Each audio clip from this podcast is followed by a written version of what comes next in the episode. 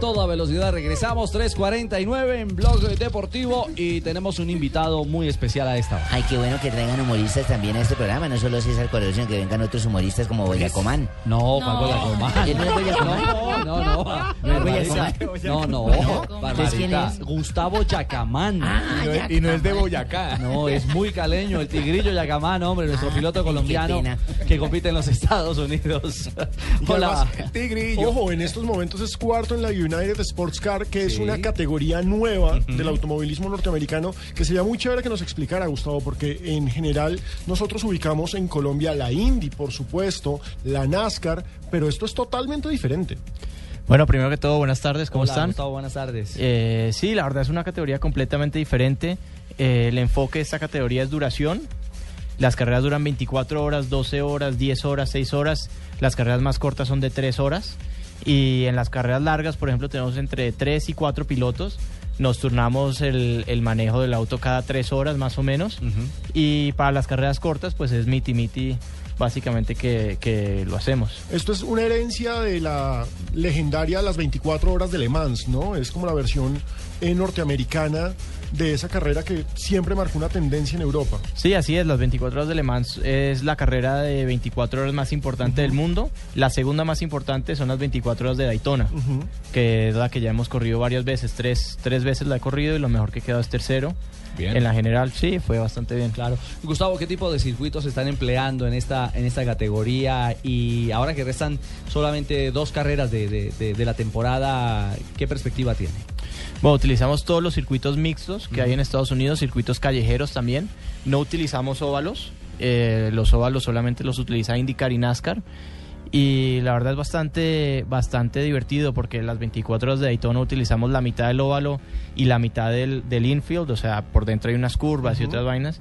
Y llegamos a velocidades de 310, 315 kilómetros por hora eh, en la parte pues, del óvalo del, del circuito. Pareció en Bogotá, ¿no?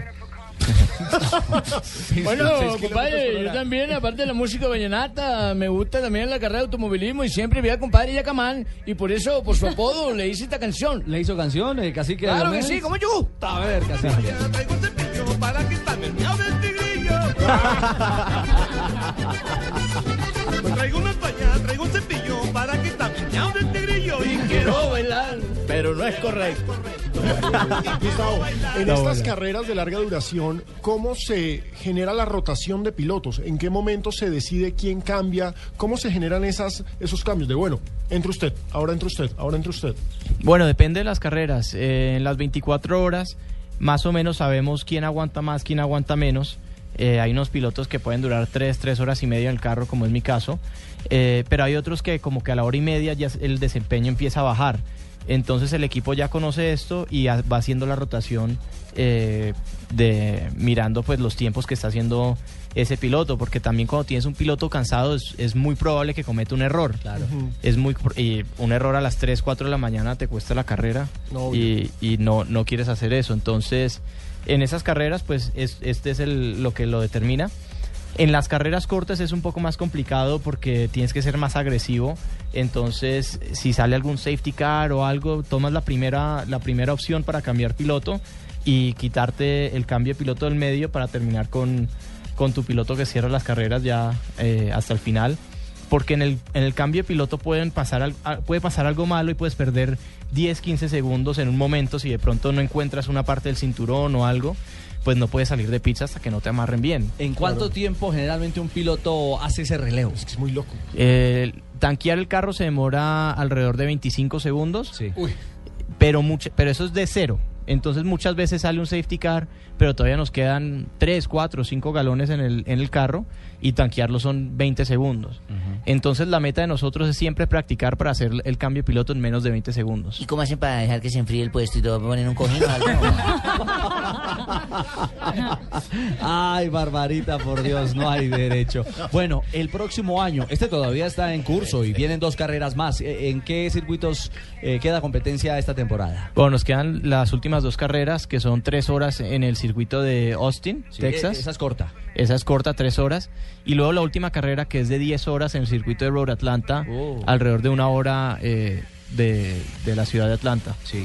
para lo que dice Gustavo, es la parte mental la que tiene que ser fuerte en durar tres horas y media o durar el mayor tiempo posible dentro de un automóvil. Sí, así es. es- el, el físico, el físico es importante porque si, si uno ya se va cansando físicamente, entonces te empieza a quitar poder mental Ajá. Claro. de estar pensando, bueno, tengo que frenar aquí eh, en el cartel de los 100 metros y tengo que acelerar apenas acaba ese tumbaperro y uno tiene, tú tienes como tus marcas en la, en la pista y tienes que estar siempre buscándolas para, para eh, como dicen en Estados Unidos, hit your marks.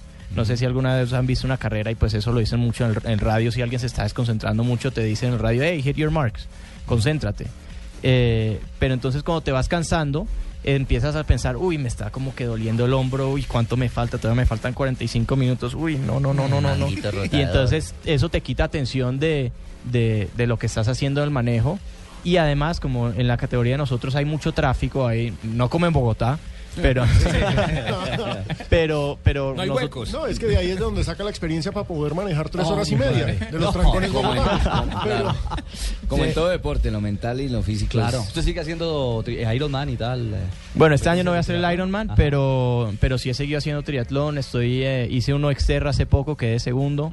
Exterra es eh, nadar y la bicicleta lo haces es con una bicicleta de montaña por tierra, no las bicicletas de triatlón por asfalto. Para que vean que esto de manejar en eh, automovilismo en cualquier categoría y sobre Requiere todo en esta de larga duración no es simplemente de coger y sentarse en una sí, no silla. es solamente pise el acelerador, dele No, para no, no. No, eso no es así. Acelere con ambas. No, no, eso no es tan simple. Y el próximo año, Gustavo, ¿cuál es el proyecto?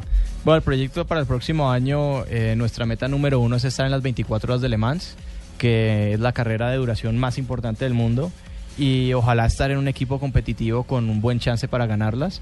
Ningún colombiano ha ganado las 24 horas de Le Mans y nuestra meta es ser el primero.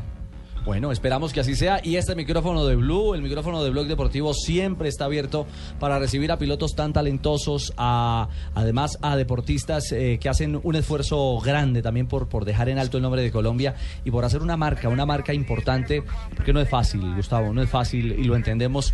Esto de competir en los Estados Unidos en categorías tan complejas y de tan alto nivel, por supuesto, como en la que, en la que se encuentra usted en la actualidad.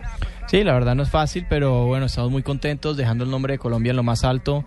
Eh, ya hemos ganado una carrera, hecho pole positions, eh, podiums constantemente y vamos a seguir peleando hasta el final y la verdad muy contento de estar aquí. Muchas gracias por el tiempo.